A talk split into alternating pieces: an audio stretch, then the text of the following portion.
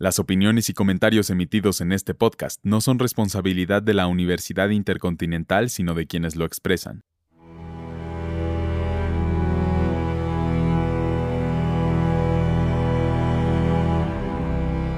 Hola, bienvenidos al Week Podcast. Yo soy Gerardo Gómez y en esta ocasión hablaremos de una serie de televisión de Netflix llamada Borgen. Muy probablemente no sea la serie más famosa de la plataforma y también es posible que no muchos hayan oído hablar de ella y haberla visto. Sin embargo, esta serie danesa ha causado mucho revuelo en el mundo y ahora que regresa a las pantallas vale la pena comentarlo aquí.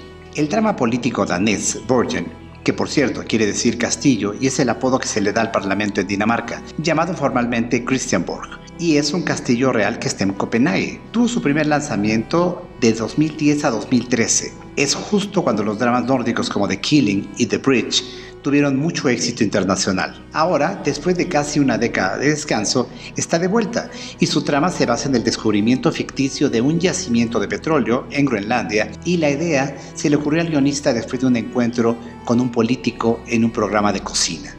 El drama sigue a la política danesa Birgit Nyborg como una idealista que empieza a escalar en el mundo de la política hasta llegar a la cima. Cuando la serie llegó a su fin, el guionista danés Adam Price dijo, si la historia va bien, podemos regresar. A lo que la actriz que interpreta a Nyborg replicó en tono de broma, bueno, nos vemos en 10 años. Durante las tres temporadas originales, los espectadores vieron a Nyborg convertirse en primer ministra antes de fundar un nuevo partido político.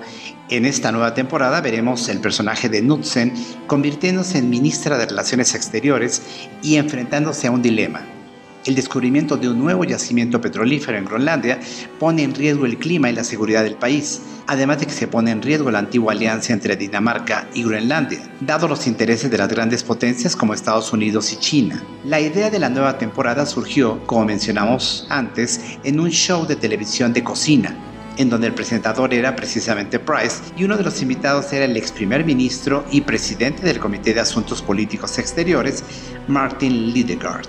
Los dos imaginaron el plot básico de la historia que después se desarrollaría para Borgen un par de años más tarde.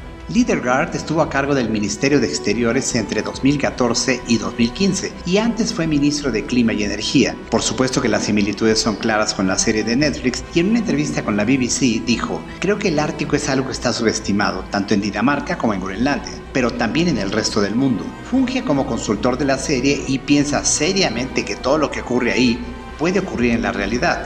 Borgen siempre ha tenido buenas críticas, es un drama político e íntimo, los personajes son muy humanos, es acerca de la democracia la gente, el periodismo, las mujeres, los valores. El nuevo título de Borgen, Poder y Gloria, tiene mucho sentido con la historia de la ex primer ministra y su desarrollo posterior.